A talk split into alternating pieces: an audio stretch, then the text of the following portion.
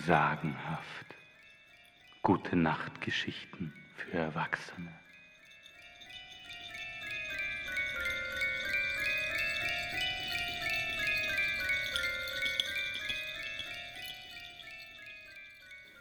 Lehnt euch zurück, macht den obersten Hosenknopf auf und nicht auf den Gute Nacht Trunk vergessen.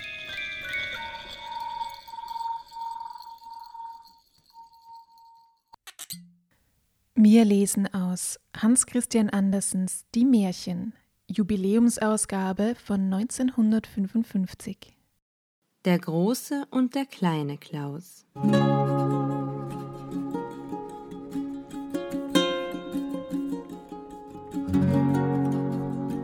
In einem Dorf lebten zwei Männer, die den gleichen Namen hatten. Sie hießen beide Klaus. Der eine von ihnen besaß vier Pferde, der andere aber nur ein einziges Ross. Damit man sie voneinander unterscheiden konnte, nannte man den mit den vier Pferden den großen Klaus und den, der nur ein einziges Ross sein eigen nannte, den kleinen Klaus. Die ganze Woche lang musste der kleine Klaus mit dem großen Klaus pflügen und ihm sein einziges Pferd leihen. Dafür half ihm der große Klaus mit seinen vier Pferden, aber nur einmal in der Woche, und zwar am Sonntag. Hussa! Wie knallte da der kleine Klaus mit seiner Peitsche über die vier Pferde hinweg. Waren sie doch den ganzen Tag sein Eigentum.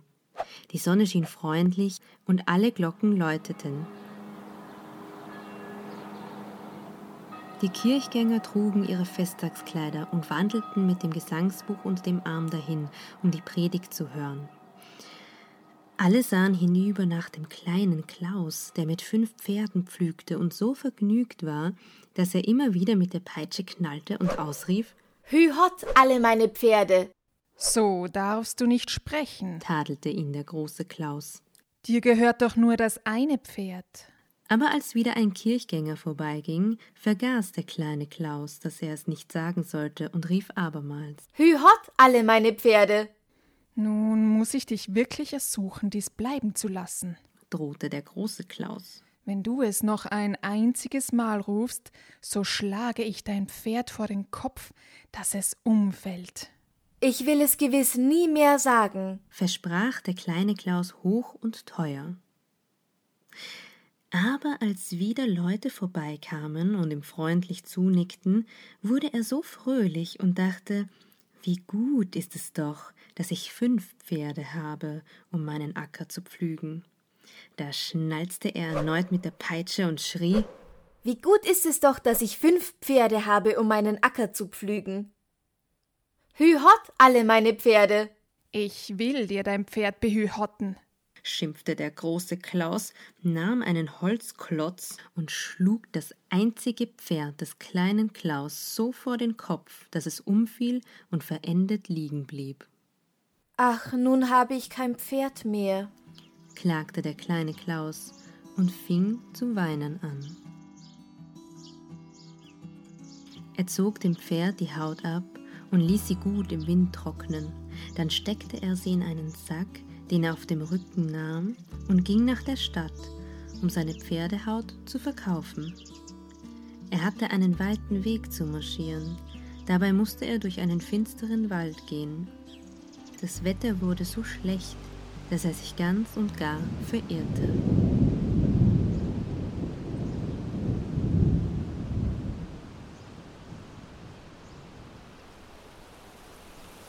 Bis er den rechten Weg erreichte, war es schon Abend und noch zu weit, vor Dunkelheit die Stadt zu erreichen oder nach Hause umzukehren. Dicht am Weg lag ein großes Bauerngehöft. Die Fensterläden waren schon geschlossen, aber durch die Ritzen schien das Licht. Der kleine Klaus, der hoffte, über Nacht dort bleiben zu können, pochte an das Tor. Die Bäuerin öffnete ihm. Als sie jedoch hörte, was er wollte, sagte sie barsch, er möge nur schauen, dass er weiterkomme, denn der Bauer sei nicht zu Hause und sie selbst nehme keine Fremden auf. So muss ich im Freien liegen bleiben. seufzte der kleine Klaus, denn die Bäuerin schlug ihm die Tür vor der Nase zu. Dicht beim Haus stand ein großer Heuschober. Dazwischen befand sich ein kleiner Schuppen mit einem flachen Strohdach. Dort oben kann ich wohl liegen, dachte der kleine Klaus, als er das Dach erblickte. Das ist ein herrliches Bett. Der Storch wird wohl nicht herabfliegen und mich ins Bein beißen. Auf dem Heuschoberdach war nämlich ein Storchennest. So kroch denn der kleine Klaus den Schuppen hinauf. Dort lag er und drehte sich zurecht, bis er sich wohlfühlte. Da aber die hölzernen Läden vor den Hausfenstern nicht fest zuschlossen, konnte er gerade in die Stube hineinsehen. Drinnen stand ein großer Tisch gedeckt mit Wein und Braten und einem leckeren Fisch. Die Bäuerin und der Küster saßen am Tisch, sonst niemand. Sie schenkte ihm ein und er machte sich über den Fisch her, der sein Leibgericht war. Wenn ich nur auch etwas davon bekommen könnte, dachte der kleine Klaus und machte einen recht langen Hals gegen den Fensterspalt. Ei der Tausend, welch herrlichen Kuchen sah er da. Das war ein richtiges Fest. Plötzlich hörte er, wie jemand von der Landstraße gegen das Haus geritten kam. Der Mann der Bäuerin kehrte heim. Er war sonst ein recht guter Mann, nur den Anblick des Küsters konnte er nicht ertragen. Wenn ihm dieser vor Augen kam, wurde er wütend. Das war auch der Grund, dass der Küster nur dann erschien, um der Bäuerin guten Abend zu sagen, wenn der Bauer über Land fuhr. Als sie nun den Bauer kommen hörten, erschraken beide heftig. Die Bäuerin flehte den Küster an, schnell in eine große, leere Truhe hineinzukriechen, denn er wisse doch, dass es der arme Mann nicht ertragen könne, den Küster zu sehen. Hurtig versteckte die Bäuerin alle guten Gerichte samt dem Wein im Backofen, denn wenn der Bauer das alles zu Gesicht bekommen hätte, würde er sicher fragen, was das zu bedeuten habe. Ach, ach, seufzte der kleine Klaus oben auf seinem Schuppen, als er das gute Essen verschwinden sah. Holla, ist da jemand oben? rief der Bauer und sah zu dem kleinen Klaus hinauf. Wieso liegst du denn da? Komm doch lieber in die Stube hinein. Der kleine Klaus kletterte herunter und erzählte, wie er sich verirrt habe und bat den Bauer um Quartier für eine Nacht. Die Bäuerin empfing die Männer mit süßer Freundlichkeit, deckte den langen Tisch und brachte eine große Schüssel voll Grütze. Der Bauer war hungrig und griff gewaltig zu, aber der kleine Klaus musste an den guten Braten, den Fisch und den Kuchen denken, die er im Backrohr wusste. Zu seinen Füßen lag der Sack mit der Pferdehaut, für die er sich auf den weiten Weg gemacht hatte. Die Grütze wollte ihm gar nicht schmecken, so trat er unwirsch auf den Sack, dass die trockene Haut knarrte. Machte der kleine Klaus zu seinem Sack unter dem Tisch, trat aber sogleich wieder darauf und es knarrte noch lauter. Ei, was hast du denn da im Sack? fragte der Bauer. Da ist ein Zauberer drin, erklärte der kleine Klaus. Und der rät mir, wir sollten keine Grütze essen, denn er habe den ganzen Backofen voll Fisch, Braten und Kuchen gehext. Donnerwetter! rief der Bauer und machte sofort den Ofen auf wo er all die leckeren Speisen, die die Frau dort verborgen hatte, erblickte.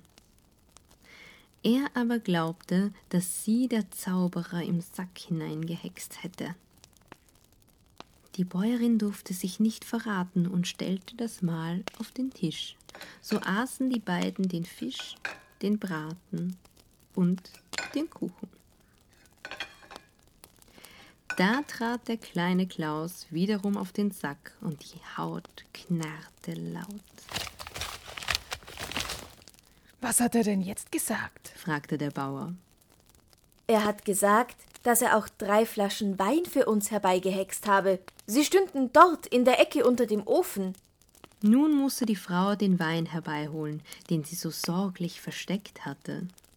Der Bauer trank und wurde von Herzen vergnügt. Einen solchen Zauberer, wie ihn der kleine Klaus im Sack besaß, hätte er für sein Leben gern gehabt. Kann der da drinnen auch den Teufel herbeihexen? Den möchte ich einmal sehen, weil ich so gut aufgelegt bin. Gewiss, erwiderte der kleine Klaus. Mein Zauberer kann alles, was ich befehle. Geld du? rief er und trat auf den Sack, dass es knarrte. Hört ihr, er hat Ja gesagt. Aber der Teufel sieht garstig aus. Wir wollen ihn lieber nicht hervorholen. Oh, ich fürchte mich nicht. Wie mag er wohl aussehen? Er wird leibhaftig in Küstergestalt erscheinen, schüttelte sich der Bauer. Das wäre entsetzlich. Ihr müsst wissen, dass ich den Anblick eines Küsters durchaus nicht vertragen kann. Aber es macht nichts, denn ich weiß, dass es der Teufel ist, und so werde ich mich da reinfinden. Ich bin mutig wie ein Löwe. Nur zu nahe darf er mir nicht kommen. Gut, ich werde meinen Zauberer fragen, entgegnete der kleine Klaus, trat auf den Sack und hielt sein Ohr hin. Nun, was sagt er? Er sagt, ihr sollt die große Truhe dort aufmachen. Darin werdet ihr den Teufel sehen, wie er sich zusammenkauert, aber ihr müsst den Deckel festhalten, damit er nicht entwischen kann. Wollt ihr mir helfen, den Bösen zu halten? bat der Bauer und ging zur Truhe, in der die Frau den Küster, der vor lauter Angst mit den Zähnen klapperte, verborgen hatte. Der Bauer hob den Deckel ein wenig auf und schaute hinein. Oh! schrie er und sprang erbleichend zurück. Nun habe ich ihn gesehen. Er sah genauso aus wie der Küster. Nein, das war zu schauderhaft. Die beiden begannen zu trinken und tranken bis tief in die Nacht hinein. Du musst mir deinen Zauberer verkaufen. Verlange dafür, was du willst. Ich will dir einen ganzen Scheffel voll Gold dafür geben. Verkaufen? Nein, das kann ich nicht. Bedenke doch, wie viel mir der Zauberer nützt. Aber ich würde ihn so gerne haben. Nun denn, da du zu mir so hilfsbereit gewesen bist und mir heute Nacht ein Obdach gewährt hast, so soll es geschehen. Du kannst den Zauberer für einen Scheffel Geld bekommen, aber er muss gehäuft voll sein. Das sollst du haben. Aber du musst die Truhe mit dir nehmen. Ich will sie nicht eine Stunde länger im Haus sehen. Man kann nicht wissen, ob er nicht immer noch drinnen sitzt. Der kleine Klaus gab dem Bauer seinen Sack mit der getrockneten Pferdehaut und bekam einen gehäuften Scheffel Geld. Der Bauer schenkte ihm sogar noch einen guten Schubkahn, damit er das Geld und die Truhe gleich wegfahren könne. Lebt wohl, verabschiedete sich der kleine Klaus und fuhr mit dem Geld und der Truhe, in der der zitternde Küster saß, wohlgemut davon. Auf der anderen Seite des Waldes erstreckte sich ein breiter, tiefer Fluss. Das Wasser war so reißend, dass man kaum gegen den Strom schwimmen konnte. Vor kurzem wurde eine neue Brücke darüber gebaut.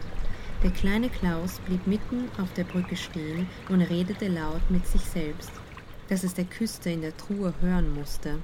Was fange ich nur mit dieser lästigen Truhe an? Sie ist so schwer, als wäre sie mit Feldsteinen gefüllt. Wenn ich sie weiterfahre, werde ich nur todmüde. Es ist daher besser, wenn ich sie in den Fluss werfe. Trägt der Fluss die Kiste zu mir nach Hause, so ist es gut. Wenn nicht, so macht es auch nichts. Er packte die Kiste mit der einen Hand und hob sie ein wenig hoch, als wollte er sie ins Wasser wälzen. Halt ein, halt ein! schrie der Küster. Lasst mich heraus, ich will nicht ins Wasser. Hu? rief der kleine Klaus und tat, als fürchte er sich. Er sitzt noch immer drinnen. Geschwind mit ihm in den Fluss, damit er ertrinkt. Nein, nein. Ich gebe dir einen ganzen Scheffel voll Gold, wenn du mich nur herauslässt. Das ist etwas anderes, meinte der kleine Klaus und öffnete langsam die Truhe. Der Küster kroch schnell hervor, stieß die leere Truhe mit dem Fuß ins Wasser und lief nach Hause, wo er dem kleinen Klaus einen zweiten Scheffel voll Geld gab so dass dieser mit einem schwer beladenen Karren davonfuhr.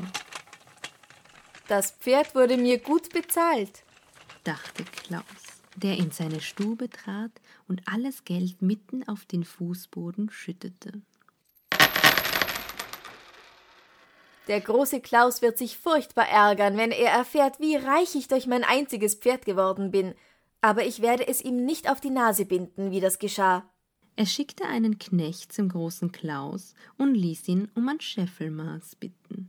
Was will er nur damit?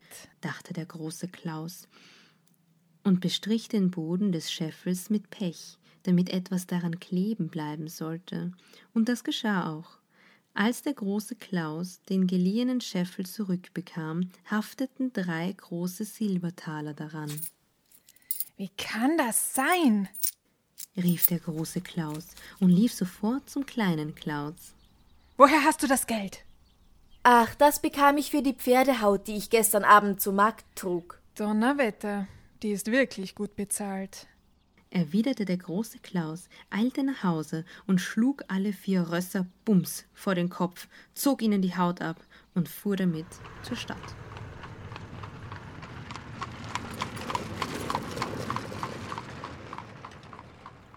Heute, heute! Wer kauft heute? rief er durch die Gassen. Die Schuhmacher und Gerber kamen gelaufen und fragten nach dem Preis.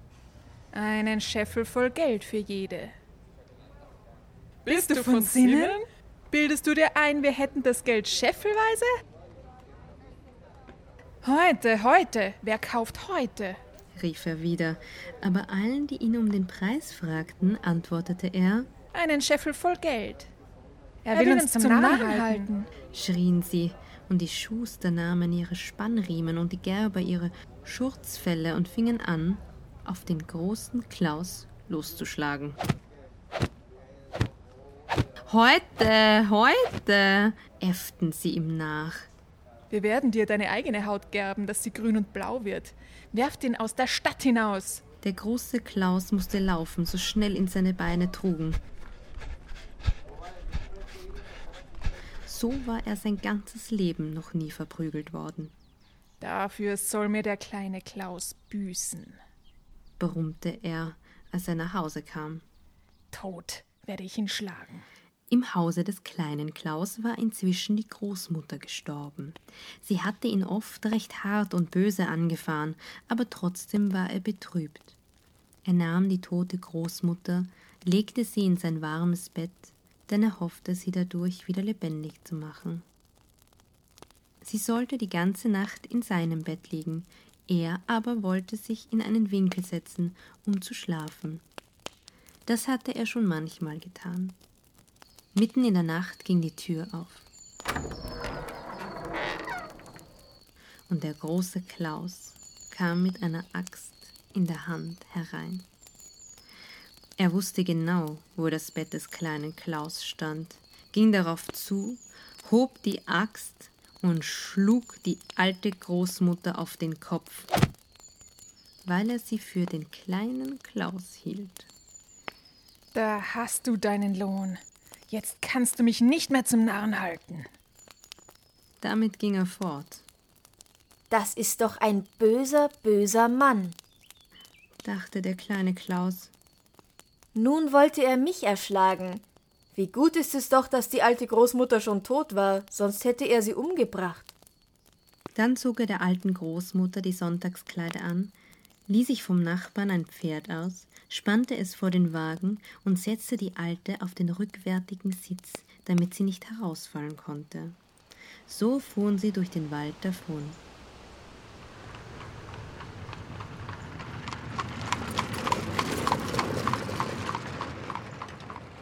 Als die Sonne aufging, kam die Kutsche zu einem großen Wirtshaus.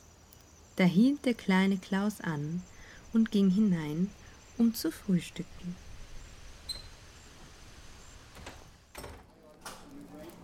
Der Wirt besaß sehr viel Geld und war auch ein recht guter Mann, aber er war so jähzornig, als wäre Pfeffer und Tabak in ihm gemischt. Der Wirt besaß sehr viel Geld, Schönen guten Morgen. Du bist aber heute früh unterwegs. begrüßte er den kleinen Klaus. Ja, ich will mit meiner alten Großmutter in die Stadt. Sie sitzt draußen im Wagen und ich kann sie nicht gut in die Stube hereinbringen. Wollt ihr der alten Frau nicht ein Glas Met hinaustragen? Aber ihr müsst sehr laut reden, denn sie hört nicht gut. Das will ich tun, versprach der Wirt. Er schenkte ein großes Glas Met ein und ging damit zu der toten Großmutter, die ganz aufrecht im Wagen saß.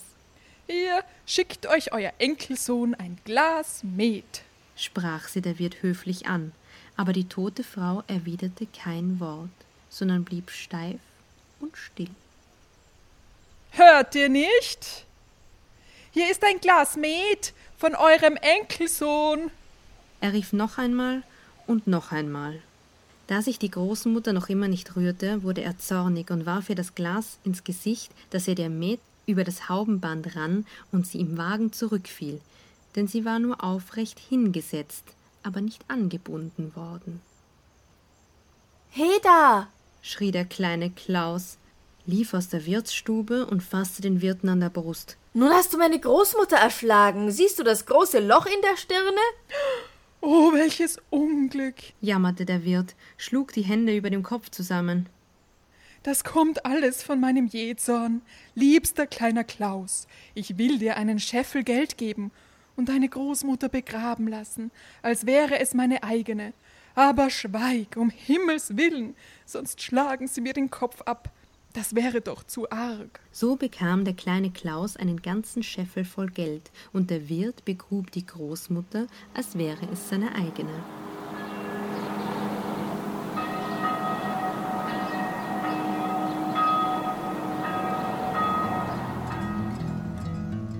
Als der kleine Klaus mit dem Geld daheim angekommen war, schickte er seinen Knecht hinüber zum großen Klaus und ließ ihn um ein Scheffelmaß bitten.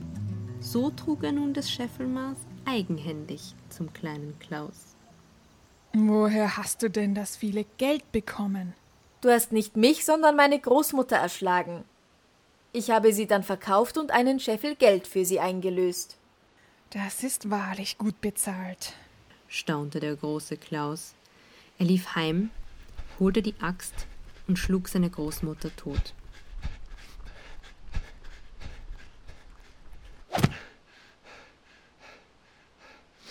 Dann legte er sie auf den Wagen, fuhr in die Stadt vor das Haus des Apothekers und fragte ihn, ob er nicht einen toten Menschen kaufen wolle. Wer ist es und woher habt ihr ihn? fragte der Apotheker erstaunt. Es ist doch meine Großmutter. Ich habe sie totgeschlagen und will sie nun für einen Scheffel Geld einlösen. Gott bewahre uns! rief der Apotheker. Gott bewahre uns! Ihr redet irre. Sicher habt ihr Fieber aber haltet den Mund, sonst könntet ihr euren Kopf verlieren. Der Magister setzte ihm nun auseinander, welch grauenhafte Tat er begangen hatte und welch schlechter Mensch er sei. Nun müsse er doch bestraft werden.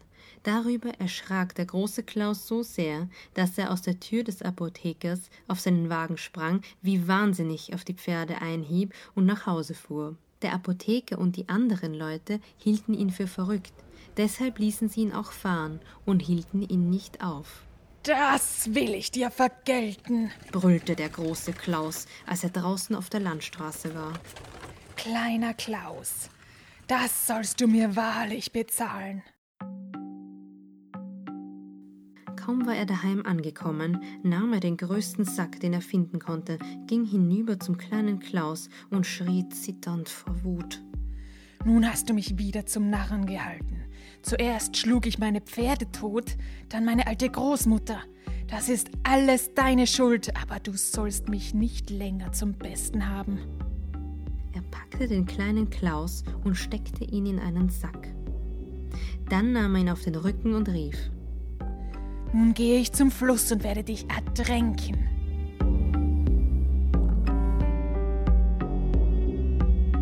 Der große Klaus hatte einen weiten Weg bis zum Fluss, und der kleine Klaus im Sack drückte ihn schon sehr schwer.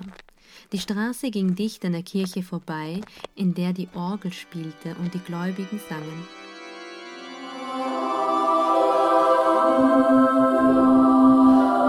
Da setzte der große Klaus den Sack mit dem kleinen Klaus neben der Kirchentür nieder und dachte, es würde nicht schaden, in die Kirche einzutreten und einen Psalm mit anzuhören, bevor er weitergehe.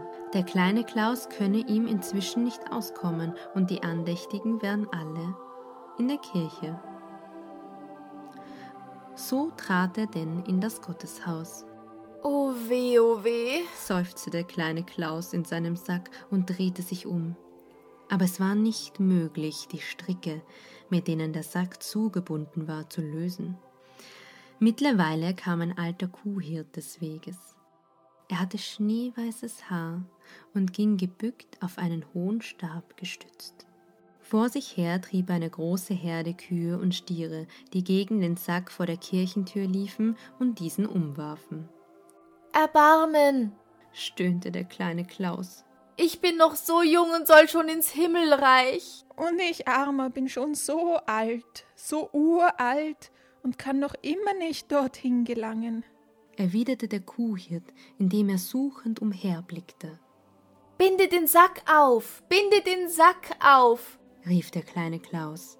Tausche mit mir und du kommst sofort ins Himmelreich. Mit Freuden, antwortete der Alte, öffnete den Sack und der kleine Klaus sprang heraus. Willst du dafür nicht an meiner Stelle auf das gute Vieh acht geben? bat der Alte und kroch in den Sack hinein. Der kleine Klaus aber band diesen sofort zu und zog mit den vielen schönen Kühen und Stieren munter seines Weges. Kurze Zeit später kam der große Klaus aus der Kirche und nahm den Sack wieder auf die Schulter. Es schien ihm, als sei dieser beträchtlich leichter geworden, denn der alte Hirte war kaum halb so schwer wie der kleine Klaus. Das kommt sicher vom Psalmenhören, dachte der große Klaus, dass er nun so leicht zu tragen ist.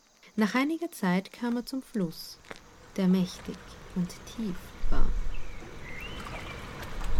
Er warf den Sack mit dem alten Kuhhirten ins Wasser und schrie hinterdrein. Nun kannst du mich nicht mehr zum Besten haben. Darauf ging er heimwärts. Aber als er an den ersten Kreuzweg kam, begegnete er dem kleinen Klaus, der geruhsam seine stattliche Herde vor sich hertrieb. Bin ich's oder bin ich's nicht? Sagte der große Klaus erstaunt. Bin ich verrückt geworden? Ich habe diesen doch gerade ertränkt. Natürlich. Du warfst mich vor einer halben Stunde in den reißenden Strom. Woher hast du dann das herrliche Vieh? Das sind Seekühe und ihre Stiere. Wenn du Lust hast, will ich dir die ganze Geschichte erzählen. Außerdem bin ich dir so dankbar, dass du mich ertränkt hast, denn dadurch bin ich ein vermögender Mann geworden. Ich hatte solche Angst, als ich in dem Sack steckte. Der Wind pfiff mir um die Ohren, wie du mich von der Brücke hinab in das eiskalte Wasser warfst. Ich sank sofort gleich einem Stein auf den Grund, tat mir aber nicht weh, denn unten wächst das feinste und weichste Gras, das du dir vorstellen kannst. Auf dieses Daunengras bin ich nun gefallen, und sogleich wurde auch mein Gefängnis geöffnet. Das schönste Mädchen in schneeweißen Kleidern und einem grünen Kranz auf dem feuchten Haar nahm mich bei der Hand und flüsterte Bist du es, kleiner Klaus?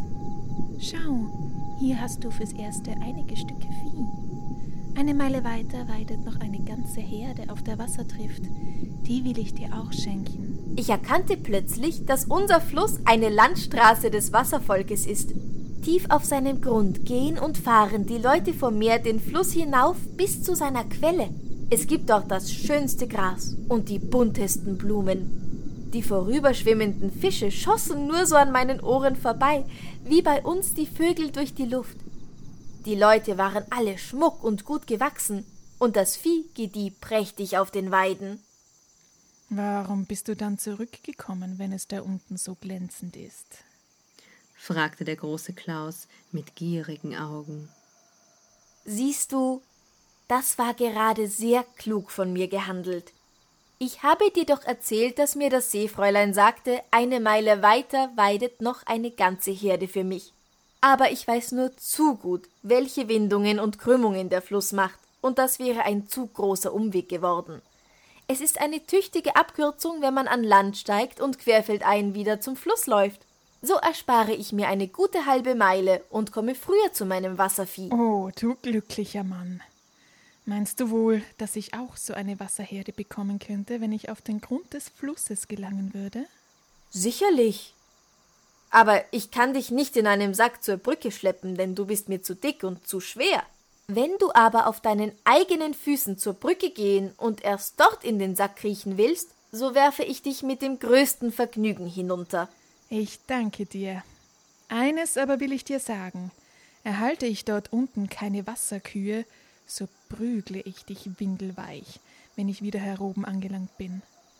Ach nein, sei doch nicht so rachsüchtig und tu nicht so böse, bat der kleine Klaus. So gingen beide zum Fluss. Als das Vieh, das durstig war, das Wasser erblickte, lief es so schnell es konnte zur frischen Tränke hin. Schau doch, wie es sich sputet. Es verlangt nach seiner Heimatweide auf dem kühlen Grund. Das glaube ich schon. Aber hilf mir zuerst, sonst setzt es was. Er kroch in einen großen Sack, der quer über dem Rücken eines Stiers gelegen hatte, und befahl. Leg einen schweren Feldstein herein, komm schon, denn ich fürchte, ich könnte nicht bis auf den Grund sinken. Du sinkst schon, beruhigte ihn der kleine Klaus, legte aber doch einen großen Stein mit in den Sack, band ihn zu und stemmte sich dagegen. Plumps fiel der große Klaus in den Strom und fuhr sofort auf den Grund. Ich fürchte, ich fürchte, er wurde bestraft und kommt nimmer zu seinem Vieh, rief der kleine Klaus vergnügt und trieb seine Herde frohgemut nach Hause.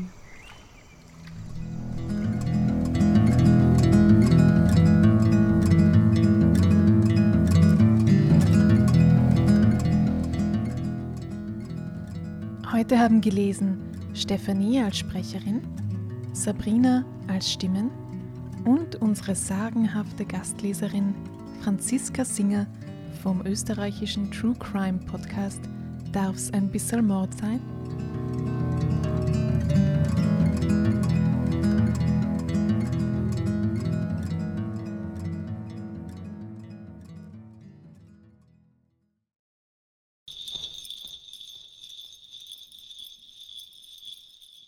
Alsdann, bis zum nächsten Mal bei sagenhaft gute Nachtgeschichten für Erwachsene.